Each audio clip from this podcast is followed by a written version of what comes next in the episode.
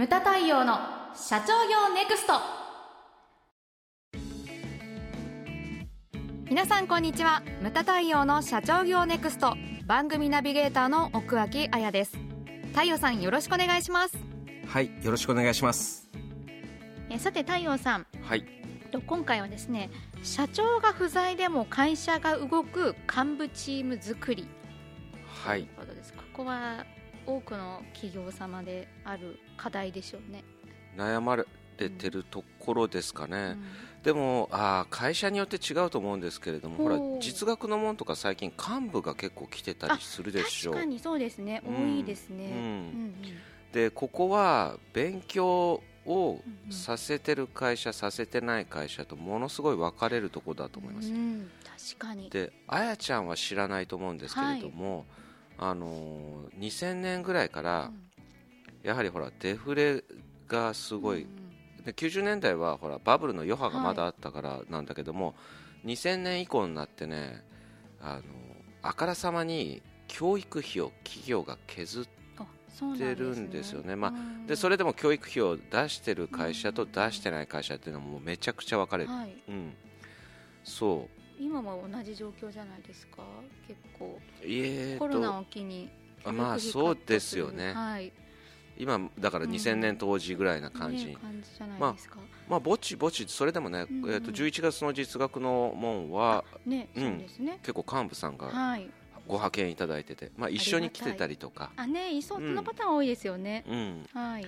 これ非常に重要なことを今話しててそのこの間ほら、えー静岡のスター精密の佐藤はじめ先生がおっしゃってたんですけれども、あのとあるまあ会社の会合で、うん。横にその誰もが知る一部上場企業の社長が座ったらしいんですよ、で話してて意気投合してなんかお互いに新事業をこうやらあやろうかって。いいでそれをキックオフとしてお互いの幹部を何人か連れてきて場を設けたらしいんですね。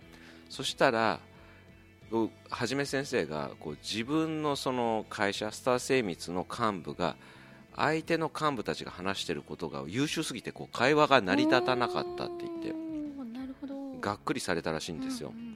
だからそれをそれで言ってましたね。やはりそのうちはそのうんちょっとね何一部上場企業で天狗になってたけれども幹部教育しっかりやらないとダメだって差がありすぎたって言ってがっくりされてました、うん、だからそのなんていうかね前にもえ番組で話したんですけれども、あの幹部に刺激を与えることうん。って非常に重要だと思うんですよ。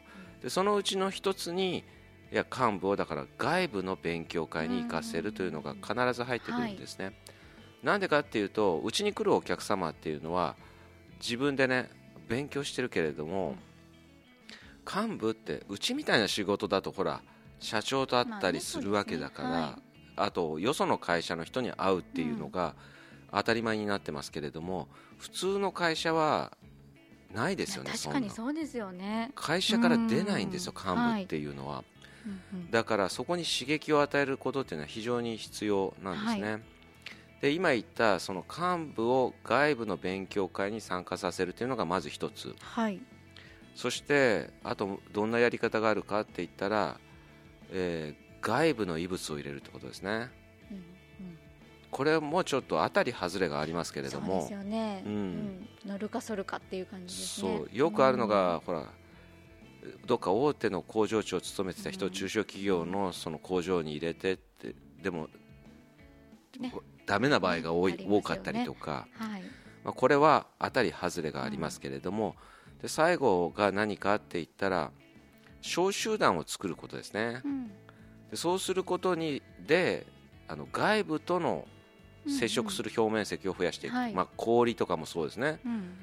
まあ、あの表面積を増やすということを、まあ、想像していただけたらと思うんですけれども、この3つですね、えー幹部に刺激を与えるっていうことです。はい。あとはですね僕が思うのが、あのーまあ、ある程度の会社だったら揃ってるんですけれどもなんだろう売上10億以下ぐらいの会社はい。はですね、目指してほしいことが、うんうん。まずほらよく私がホワイトボードに書くんですけれども、はい。社長が一番上にいてそのすぐ下に片腕、はい。まあ、いるいない会社もあるけれども、うん。いないよりはいた方がいいと思うんですよ、でその下によく作る売る分配するって書くんですけれども、作るっていうのは製造部門のトップ、うんで売るっていうのは営業部門のトップ、はい。そして分配するっていうのは総務部門のトップ、うんだから片腕から数えると4人なんですけれども、この4人を生涯かけて作っていくこと、うん売上そう10億以下の会社はまずこれを目指してほしいんですよね、任せられる4人、うんうん。その部門をそれが、えー課題なのかなというふうに思うんですよね、生涯かけて。うん、でだって生涯かけて作ったと思ったらあっという間に定年になったりとかいろいろありそうしたら次を作んなきゃいけないかそうらですよね。だから、うん。そのそれをぐるぐるやんなきゃいけないんですよね、うん、だにわうちはなかなかできてるけれども日本印刷なんか見ててもほら正社員80人いててもうん。それでもあれだよね。うん。その中でなかなかこう上にやっぱり上がれる人上がれないあ人とかね。うん難しいよ。うん。その部門を任せられる人を育てるっていうのは。ね。